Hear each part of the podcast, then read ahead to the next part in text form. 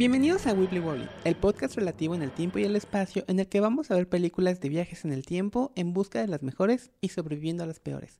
Yo soy Lu. Y yo soy Diego, y este es el tercer episodio. Y hoy vamos a ver La Zona Muerta.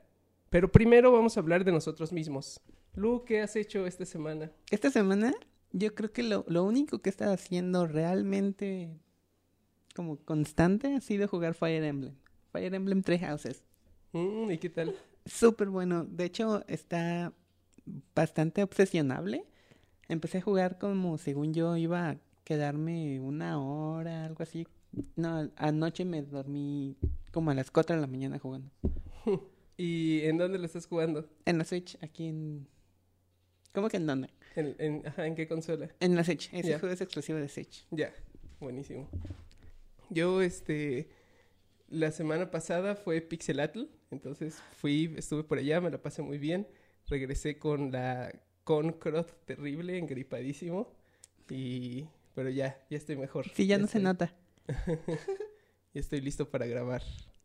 Perfecto. Este, entonces, platícame un poquito de la película. Pues vamos a hablar de The Dead Zone de 1983. Está dirigida por David Cronenberg, basada en la novela de Stephen King y protagonizada por Christopher Walken. Yo no he visto esta película, sí, yo no la he visto nada, pero tengo un cierto, una cierta relación amor y odio con las películas adaptadas de, de libros de Stephen King, Ajá. porque hay unas muy buenas y hay unas que son desastrosas. Yo tampoco he visto esta película. Tengo entendido que es como de las buenas, de las clásicas. David Cronenberg es de mis directores favoritos. Lo descubrí, eh, de hecho, hace pocos años. Eh, no había visto muchas de su- sus películas, solamente había visto La Mosca y La Mosca siempre me ha gustado mucho. Pero en años recientes me puse como a ver su filmografía y he descubierto que todas las películas que pongo de él eh, resultan ser así de mis favoritas. Y he estado como obsesionándome viendo poco a poco todas las películas que me falta ver de él. Esta tiene más o menos viajes en el tiempo. Vamos a tener que ver qué tal. La verdad tampoco no, no estoy tan familiarizado con de qué se trata la historia porque me gusta ver las películas sin saber tanto. Pero sé que Christopher Walken puede ver el futuro y, y de eso se trata un poco. Entonces va a ser así como, creo que va a estar como en los márgenes de lo que podemos considerar para el podcast. Sí, ah, mira, sé que en el tiempo que, que llevemos este, este podcast, vamos a tener que forzar algunas cosillas. Ajá. Sé que eventualmente vamos a encontrar que tal vez no tiene tanto que ver con viajes en el tiempo, pero supongo que nos enfrentaremos a ello cuando lleguemos, ¿no? Sí, sobre todo porque creo que nos interesa eh, utilizar el podcast como pretexto para descubrir nuevas películas. Entonces creo que justo es- esta es la primera que vamos a ver que ninguno de los dos hemos visto, visto. claro. Ajá, Entonces va a ser interesante. Eh, es octubre, entonces quise elegir también algo que fuera como terrorífico. Encaminándonos al terror. Ajá. Perfecto. Eh, ¿Tú lees Stephen King? ¿Has, has leído? Sí, de hecho hay varios, varios libros que me gustan mucho. Eh, de los, cuando empecé como a leer mucho, como por ahí de secundaria y cosas así, empecé como a buscar como, como más, pel- como más libros que, que ya habían hecho adaptaciones en el cine, como para darme esa pequeña motivación extra de, leerlo completo, ¿no?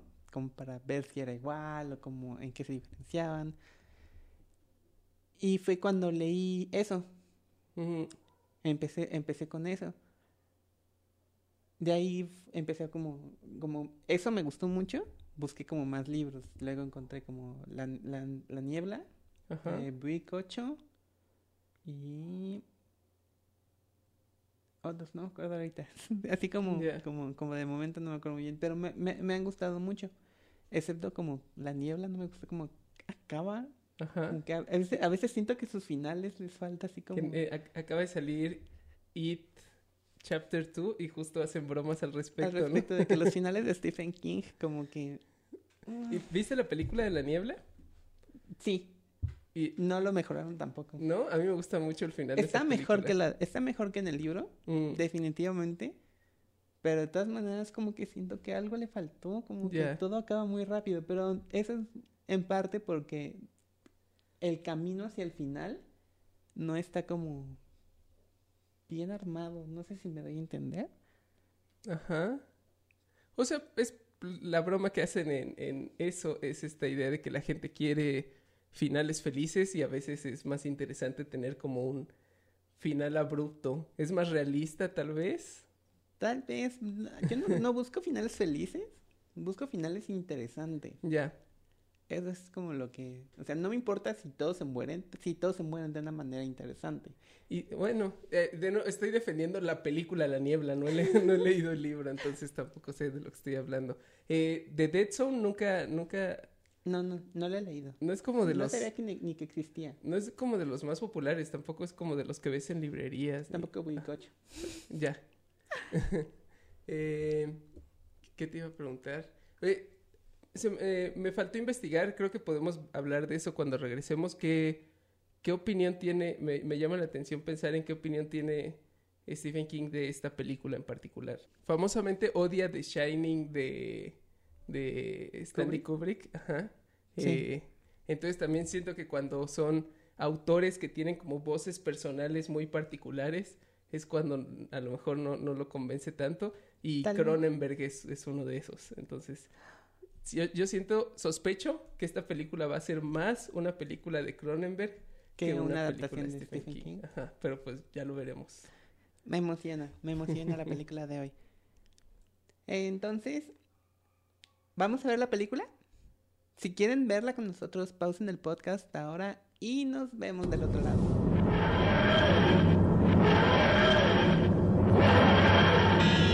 If the future were in your hands, Daughter's screaming. The house is burning. would you change it? It's not too late. Touch this man's hand, and you are in the grip of the dead zone. I've had another episode.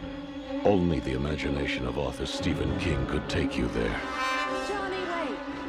With a power that alters the future lives of those you love, You want to kill your own son? I want you out of here. I'm scared, Dad. or of those you fear. I have had a vision that I am going to be president of the United States someday, and nobody, oh, I mean, nobody. gonna stop me. Not only can you see the future, I can change it. Stephen King, The Dead Zone.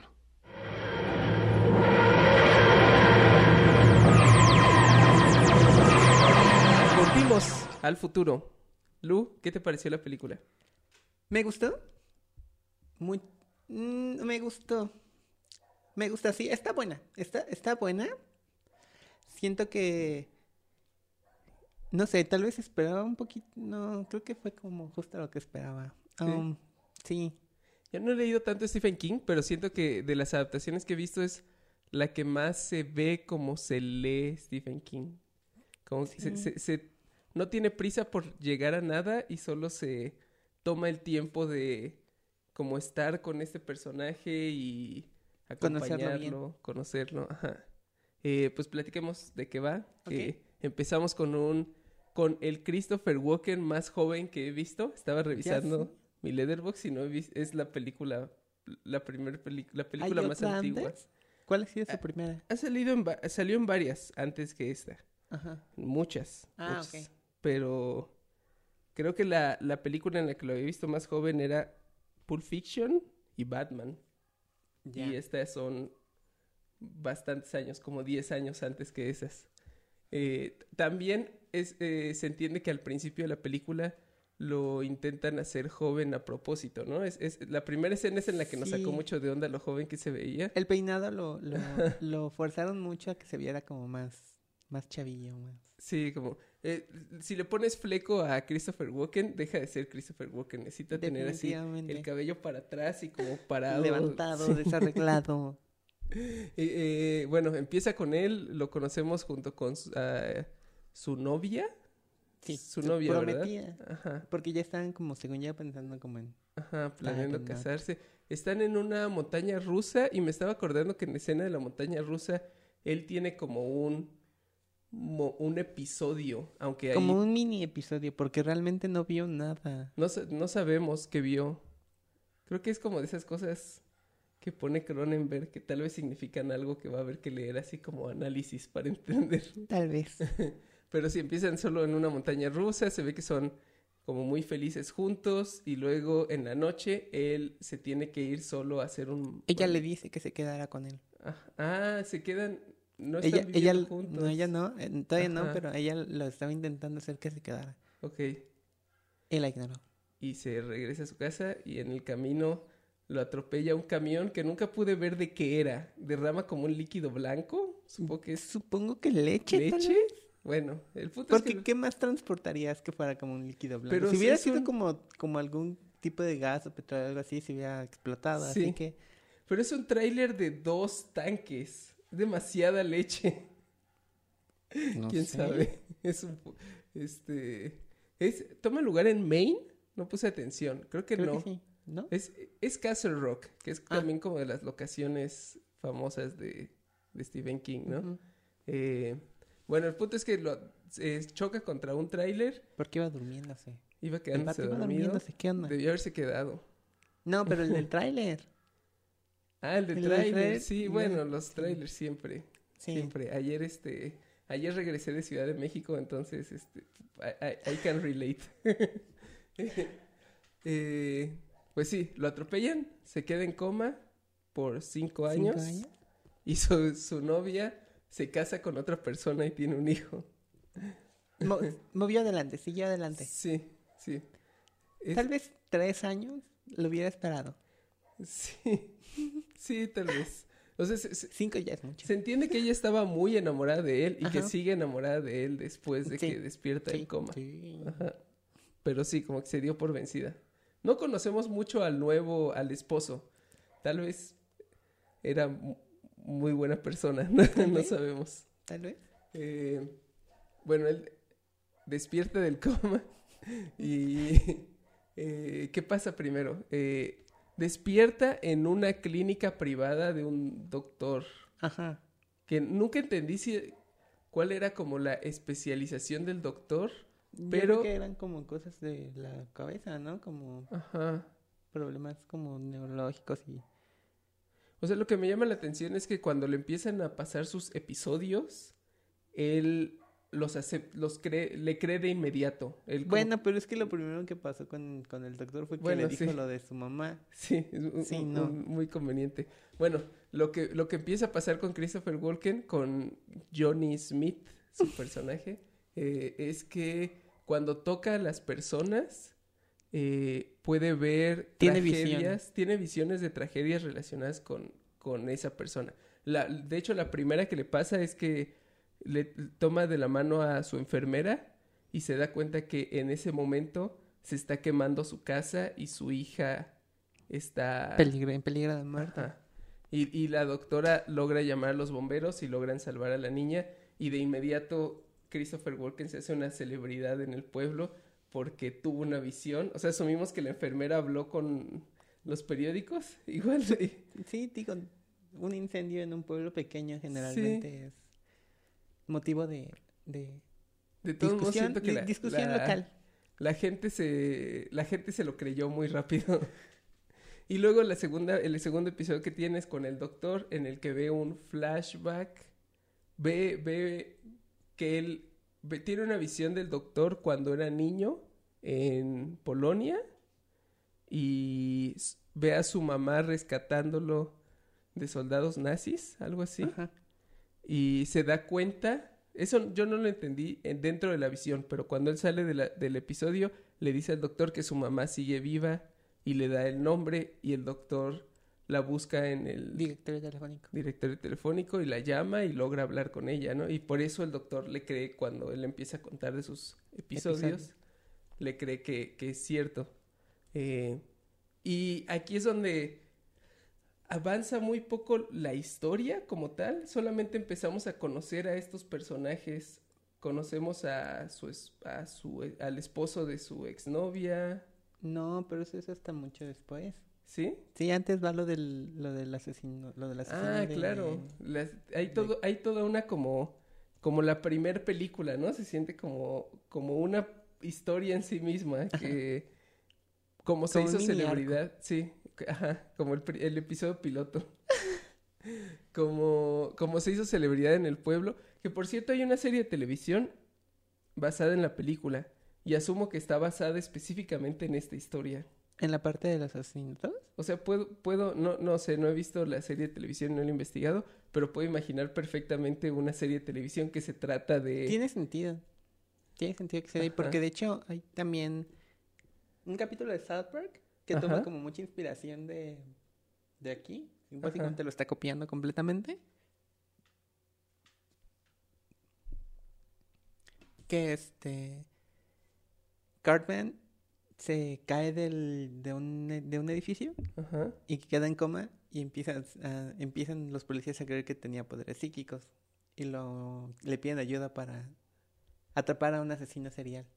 Ya. Sí, es literal, literal, toda esta parte de la película, el, cap- en, el capítulo de South Park es justamente esto. Que es muy... No, no sé si este es el origen, pero también es como un trope, ¿no? Porque también yo me estaba acordando mucho de Unbreakable, de M. Night Shyamalan, con Bruce Willis. Sí, pero, pero es como literal referencia. Sí, sí, Sí, me imagino. Sí, literal.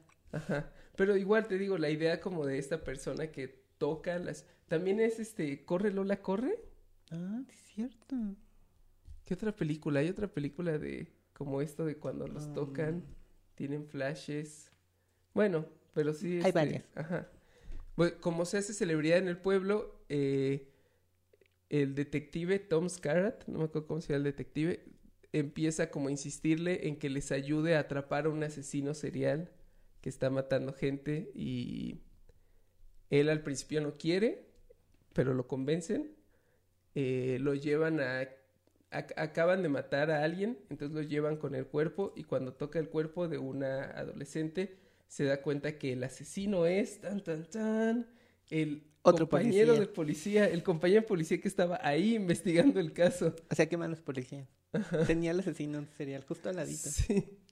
Se siente también cuando, eh, bueno, cuando él, se tiene- cuando él está teniendo la visión y se da cuenta que es el policía, el, pol- el policía se echa a correr, se va en la patrulla y cuando lo vemos a él en su casa, porque de, inmediato el detective sale corriendo junto con Christopher Walken hacia la casa del policía para atraparlo, eh, el policía de inmediato se empieza a portar como asesino serial de películas. Ya es el dragón rojo inmediatamente, ¿no? Se quita la camisa y está haciendo como un ritual en su cuarto. Que es como completamente un desmadre y tiene como, como cosas raras. A los, Y su mamá es este como cómplice o algo así. Porque todo el tiempo lo supo todo. Y ya te- está como esta escena que es así como un... Y ya tenemos como esta escena que es como un mini hunter del detective y, y Christopher Walken entrando a la casa. Eh, la señora no los deja pasar, e- ellos se meten y Christopher Walken le dice a la señora, usted siempre lo supo. Y mientras vemos que el, el asesino, el policía asesino, está como sin camisa o desnudo en su cuarto. En el asesina, en el, en las visiones del asesinato nos dimos cuenta que el arma son unas tijeras. Y entonces, Acuchillaba gente con tijeras. ¿Por qué con Ajá, tijeras? No sé, pues ese asesino serial tiene que tener un concepto. Un quick. Pero entonces lo que está haciendo él es preparándose para suicidarse con las tijeras. Las acomoda sobre el lavabo y luego se deja caer sobre ellas y se mata antes de que lleguen a atraparlo. La expresión de Diego en ese momento fue Sí. chulada. Este, estaba demasiado preocupado, estaba demasiado consciente de que estaba viendo una película de David Cronenberg, entonces estaba preparado para ver algo impactante. Eh, no vemos el momento en el que se mata, solo vemos el resultado final. Y luego, porque nos quedamos con las ganas de una persecución y disparos, la mamá toma un La arma pistola- y la pistola de su gente. hijo. Ajá, la pistola de su hijo. O su pistola, quién sabe. No, porque estaba, en, la, Ah. estaba en, en la silla con el, con el cinturón Sí, del es, hijo. es y su sí, pistola la de, pistola de policía, ¿cierto? Ajá. Eh, le dispara a Christopher Walken y el detective la mata a ella. Y ya, ¿no? Y que, que, que al final, ¿cuál es el, el punto de esta escena? Exacto, exacto. ¿Cuál fue el punto de todo esto? Porque después nos vamos a, a donde estaba en la, en la casa ya, Ajá. ya donde empezó a ser maestro otra vez, a dar tutorías. O sea, es cuando decide aislarse, ¿no? Es Ajá. como que acaba de descubrir su poder, vemos que tiene ganas de usarlo para el bien, pero esto hace que se asuste, aunque no sé por qué, porque en realidad fue muy efectivo. Ajá. Supongo que esa es, la, esa es la serie de televisión, ¿no? Es este. Sí, tal vez. Ahora ah, sigue trabajando con el detective, que es lo que tendría un poco más de sentido.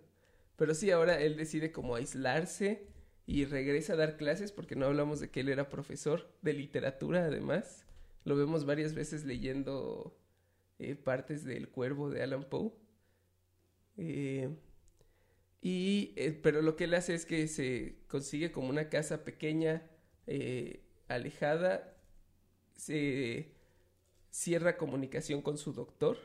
Con todo el mundo. Se, Con- se ajá. aísla por completo y ya nada más, como todas las peticiones de que le ayude a, de que le, le siguen llegando con muchas peticiones Ajá. de que les ayude a encontrar a sus hijos, que les ayude a encontrar como todo lo que podían, como todo lo que le pueden pedir a un, a un, a un psíquico es como todas las notificaciones que le, que le llegaban, ¿no? Ajá. Pero él solamente agarra, las ignora, no las abre y las mete en un cajón. Ajá, literalmente. Literal. Eh, y está dándole clases privadas a niños. Ahí- aquí es donde empezamos como a introducir a todos los personajes que van a ser importantes al final, porque uno de los niños a los que les da clase es hijo de un señor rico eh, que está apoyando a un candidato. No, que no, no lo estaba apoyando. Bueno, cuando lo Lo conoce, estaban- el- es el ca- como el lo- como candidato- conocido. El candidato estaba intentando que financiara su campaña, Ajá. pero no lo había como logrado, tal vez sí, como que ahí iban. Pero sí, conocemos este candidato que después descubrimos que su exnovia y el, el nuevo esposo de su exnovia están trabajando para la campaña de ese candidato. Y también tenemos un par de escenas que nos revelan que el candidato es medio malo, es, es corrupto, Cor- es- tiene ideas medio locas, es como obsesionado con el poder. es como vez. Trump. Ajá, es básicamente Literal. Trump. Eh, pero sí está como chantajeando gente para asegurarse que va a ganar y así, ¿no? Eh, esto, pues al principio decimos como, ok, supongo que va a ser relevante al final, pero se intersecta muy poco con el personaje, ¿no? Se me hizo raro que incluso la persona a la que está chantajeando no es ninguno de los otros personajes cercanos a No, nada más es es como para mostrar como al que es un candidato que es malo. un candidato como malo porque él estaba chantajeando a un periódico para que no sacara una Ujú. nota negativa de él. Ajá. Bueno, eh, pues que creo que podemos saltar al final, básicamente, ¿no? Aquí ya tenemos toda la información. Todo lo que sigue es como estudio de personaje, ¿no? Conocemos a Christopher Walken.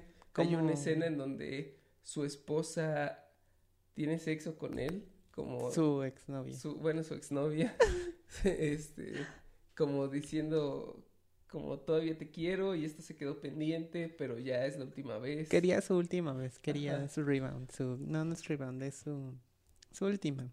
Pero sí es justo como estas escenas muy emotivas y muy poderosas para los personajes, pero que avanzan muy poco la historia principal. Ajá.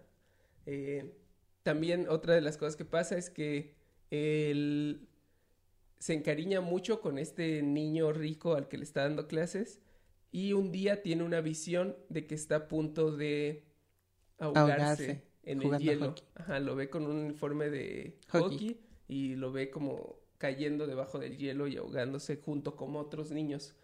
Y luego cuando va a entregarlo con su a su casa, se da cuenta que su papá acaba de rentar equipo de hockey y lo va a llevar a jugar con sus amigos y él trata de convencerlo de que se detenga. Ahí es cuando agarra, se vuelve como, como súper loco e intenso y empieza a destruir las cosas del papá. ¿Cuál es qué es lo que le grita? Este no me acuerdo algo como ah, eh, el hielo se va a romper y se pone a, ro- a romper, Romper cosas.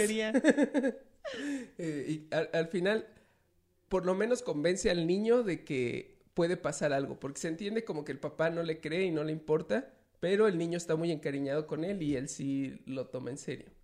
Y después descubrimos que el papá lleva de todos modos a los otros niños a jugar hockey y los otros niños sí se mueren. Solo dos. Dos. Solamente. Solo dos.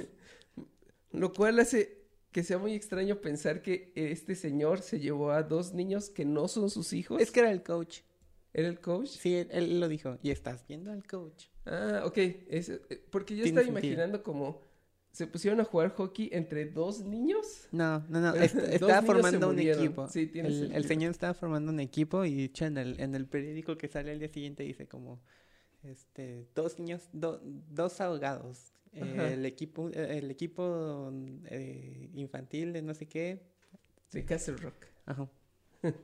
Eh, pues sí, entonces esto igual es nada más como estos episodios en donde vemos que Christopher Walken quiere usar sus poderes para el bien, pero lo importante es que aquí es donde él se da cuenta que algunas de sus visiones son sobre el futuro y que además él tiene el poder de, De cambiarlo. cambiarlo, como de básicamente hacer un destino final y de prevenir el accidente. Y casi No he visto inmediatamente... Destino ¿No Final, ¿sabes? Destino No Final? Están muy Final. buenas. Aplican para... Si esta aplica para el podcast, Destino Final debería aplicar para el podcast. Están muy buenas. tal vez. Eh, entonces, casi inmediatamente después de esto es cuando él va a un rally de este candidato que hemos estado viendo en varias escenas. Y el, el candidato está como dándole la mano a todos. Entonces le da la mano a Christopher Walken. Y Christopher Walken tiene una visión rarísima y súper inesperada. ¿No te sacó de onda cuando, cuando sale esa, salta esa visión? Sí lo medio veía venir, ¿sabes? Ya. Sabía que tenía que ser como... Él era el malo porque ya nos lo habían súper cantado que era el malo y tenía que tocarlo. Y como todo en ese momento era como, lo va a tocar, lo va a tocar, lo va O a sea, tocar, lo va a yo tocar. esperaba Era que fuera como- algo como un asesinato, una muerte, pero se va así como súper al futuro en el que ahora el candidato ya es presidente de Estados Unidos y está utilizando el balón nuclear para disparar una bomba. Wikipedia dice que es hacia Rusia y que desata un apocalipsis nuclear.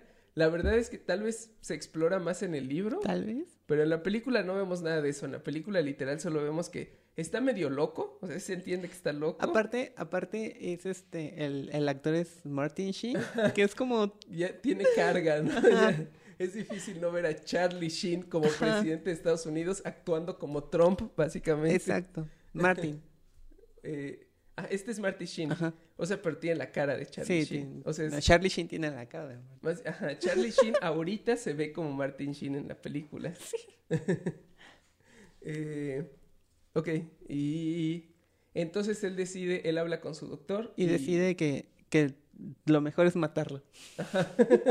Tienen como, aquí es donde entran como lo, lo más cercano a hacer que la película valga la pena ser discutida en el podcast. Exacto. Porque tiene una discusión con su doctor en donde hablan de la clásica pregunta, si hubieras podido matar a Hitler antes de la Segunda Guerra. Si, si, si supieras y, y con toda esa información pudieras regresar en el tiempo, ¿matarías a Hitler? Que la pregunta es rara porque, o sea, la forma en la que se plantea típicamente esa pregunta en historias de viajes en el tiempo es si pudieras matar a Hitler como bebé, que es diferente Ah, a tal vez si no como pudieras matar a Hitler cuando ya es claramente Hitler y ya está empezando su campaña política. O sea, creo que ahí la respuesta es un poco más obvia, Sí, ¿no? tal vez. Tal vez. Oh, Y lo interesante es que justamente lo que nunca se plantea cuando haces este, este tipo de preguntas es, tal vez matarlo no es la única solución. Hay muchas otras formas de detenerlo, que es justo lo que pasa en Dejarlo la entrar, a la, a- dejarlo entrar a la escuela de arte. Tal vez Por eso hubiera ejemplo. sido muy bueno. Tal vez. Eh, entonces él decide que va a matar a este candidato, eh, toma su, su rifle y ahí Porque Murica. tú dijiste como, ¿por qué tiene un...? Ah, claro, es americano. y se va a... ¿qué, qué es? Es como un debate que va a tener. Es otro Es rally, un, ¿no? es un rally. Es un rally. En- como en una ciudad más grande, se entiende, ¿no? Ajá. Y se mete al hall, al City Hall. La noche anterior a dormir. Sí.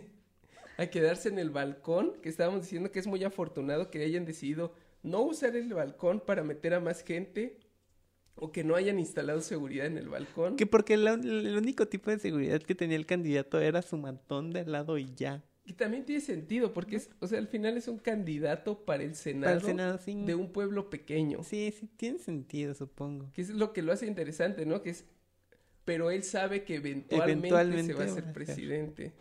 Entonces tiene como esta oportunidad perfecta. Y entonces durante, cuando hace su atentado de asesinato, falla el disparo y el candidato lo que hace es agarrar al hijo de su exnovia y usarlo como escudo. Así literal. Es, agarra, agarra un bebé y lo pone enfrente de sí. Y entonces él está apuntándole, pero obviamente no le dispara Porque aparte es el hijo de la chava que le gustó, ¿va? de su ex. Y deja, es un bebé. Ajá, eh, o sea, eh, más en principio, sí, claro. Eh, y pues ya hay como intercambio de disparos. Eventualmente él suelta al niño y entonces él dispara, pero vuelve a fallar. Y los guardias de seguridad El lo ven. guardia de seguridad. El guardia de seguridad lo matan. Y él cae muerto. Pero mientras está muriendo, convenientemente el candidato se acerca a decirle: ¿Quién eres? ¿Quién te mandó? Para que él pueda tocarlo y entonces darse cuenta. Ah, ve un futuro, ¿verdad? En el que el candidato. En el que, no, no, no, vio, vio, el- vio como tal vez al día siguiente, Ajá. porque cuando estaban, O que estaba cubriéndose con el bebé, no, esas son noticias que salen al día siguiente, definitivamente. El, el, el tipo este con el bebé cubriéndose de las balas, O sea, lo que me refiero es que puede haber sido como, ajá, o sea, la noticia es, vemos que hay una revista en donde aparece una foto de él cubriéndose con el bebé y un letrero que dice, el candidato está acabado, se acabó su carrera.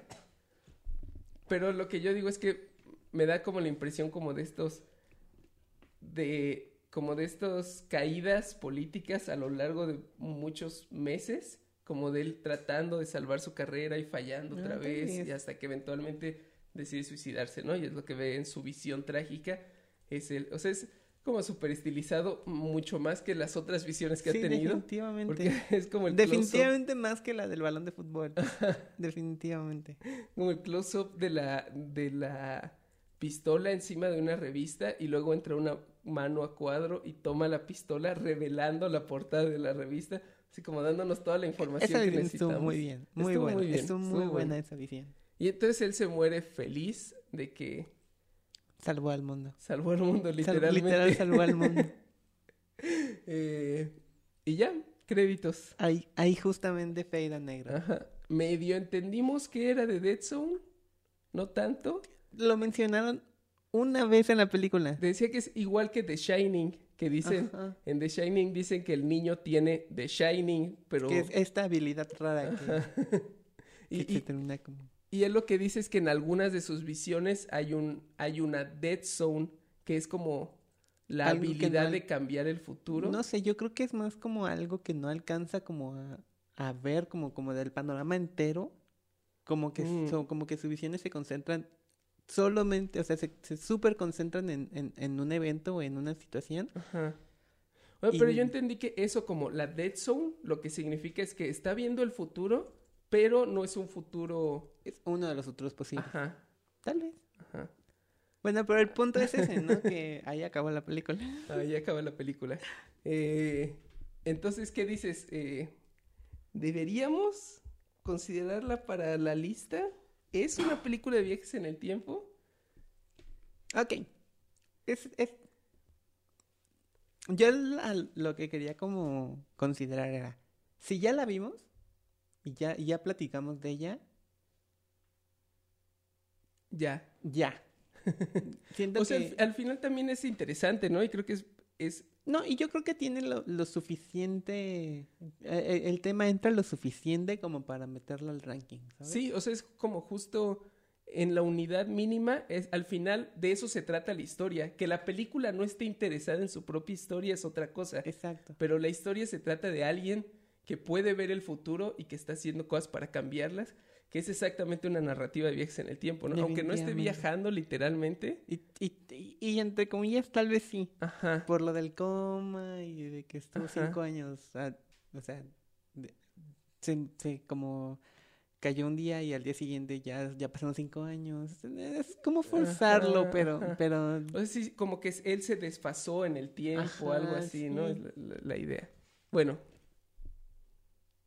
la pregunta es, si pudieras regresar en el tiempo, ¿la volverías a ver?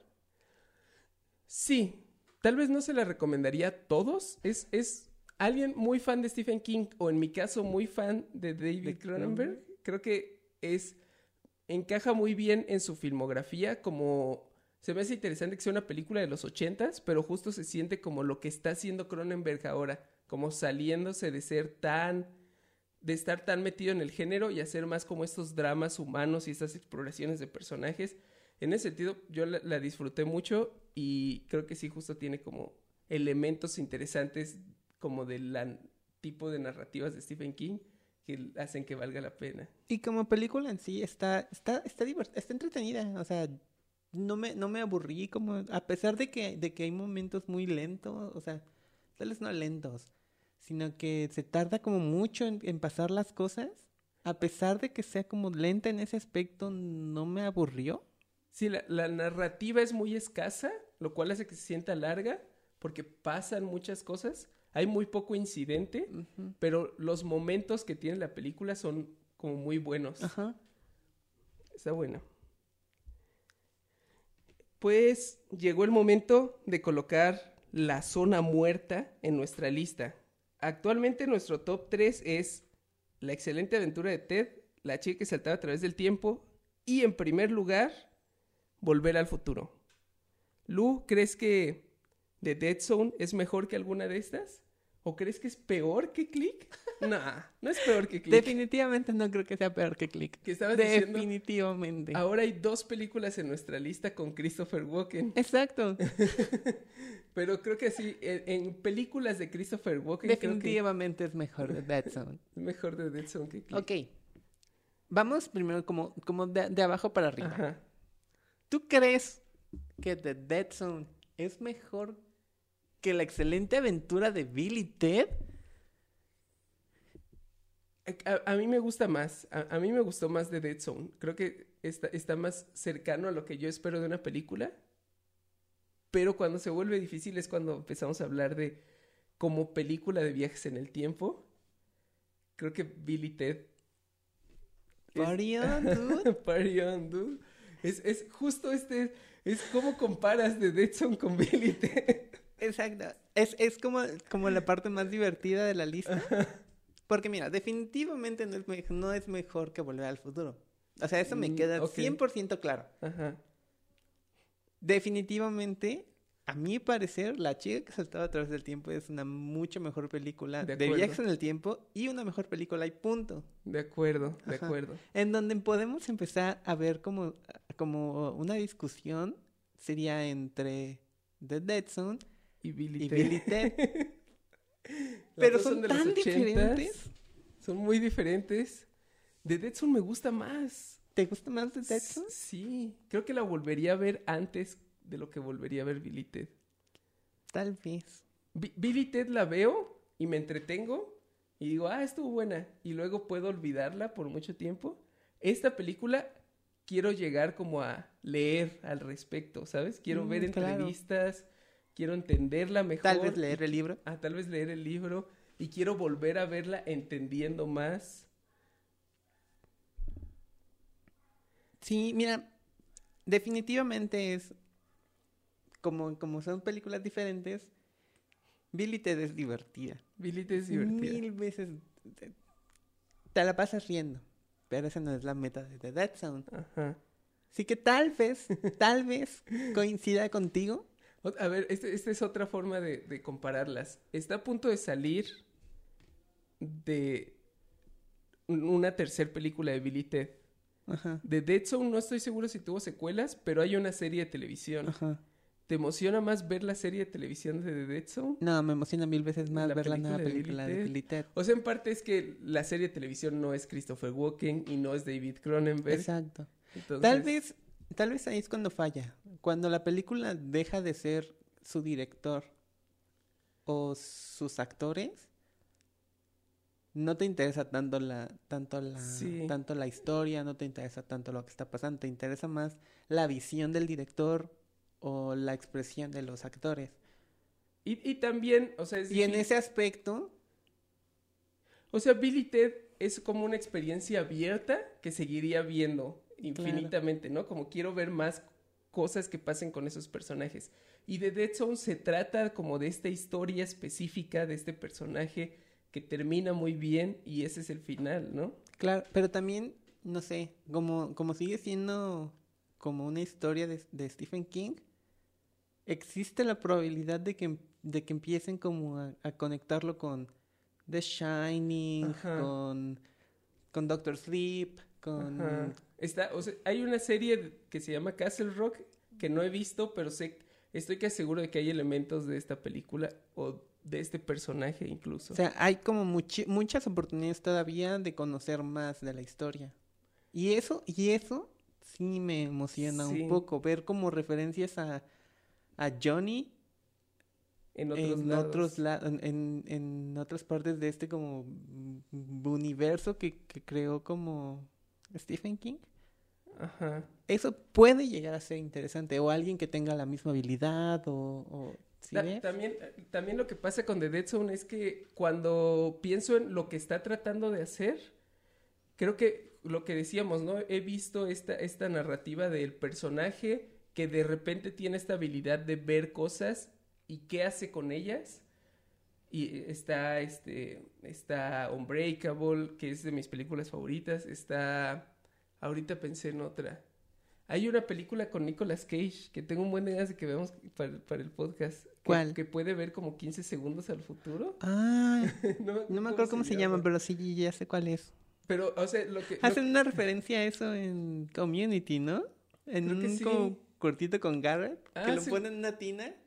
El ah, Dean. ese es, ese es referencia a Minority Report. Ah, claro. con Tom Cruise. Sí, sí, sí, Ajá. cierto, cierto. Eh, pero bueno, el punto es que como para de este tipo de historias, como del personaje que adquiere una habilidad y cómo lidia con esa habilidad, para mí esta es de las mejores interpretaciones de esa historia que he visto. Ok. Y Billy Ted, cuando la comparas con películas que solo el chiste es divertirse con el viaje en el tiempo y tener como hacer estupideces y solo pasarla bien con este elemento de ciencia ficción, tenemos Volver al Futuro hasta arriba de la lista. O sea, lo que digo es que Billy Ted es muy entretenida, pero tal vez no está llevando al máximo el potencial de su premisa y de su género. Ok. Otra pregunta. Creo que ya hablamos más de cuál, de dónde rankearla, que lo que nos tardamos en resumirla. Yo creo que sí. Eso está bien. Me gusta Está eso. El Billy T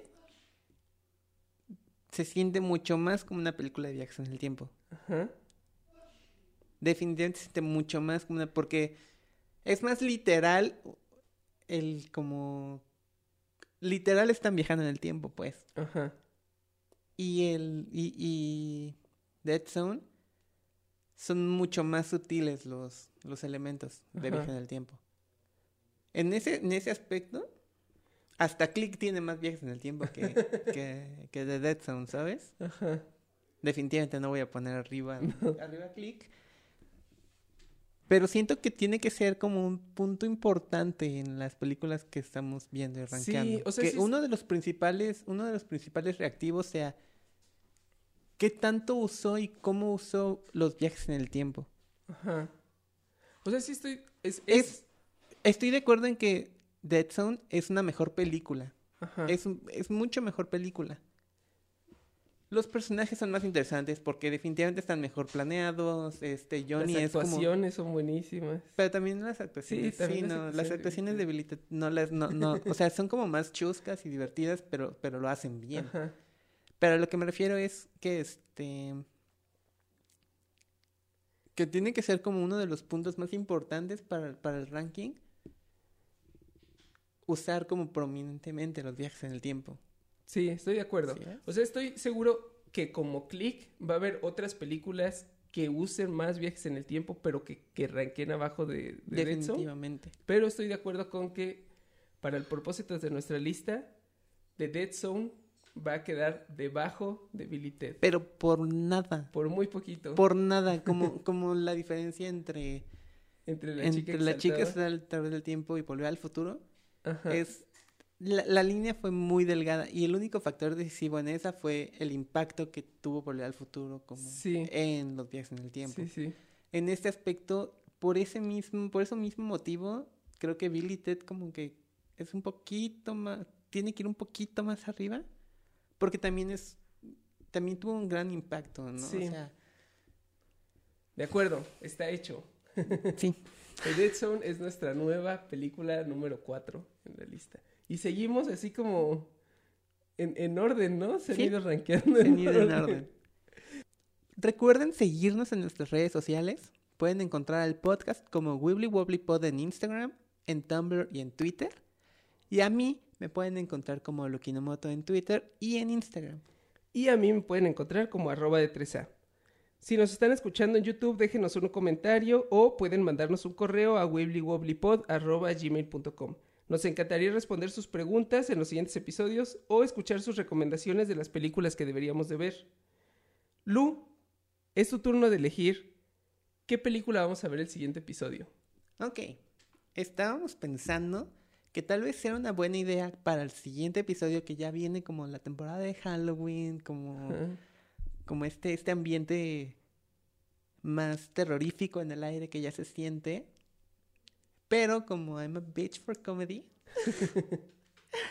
yo creo que vamos a ver Happy Death Day. Excelente. Feliz Día de tu Muerte. Pues nos, vemos en el futuro.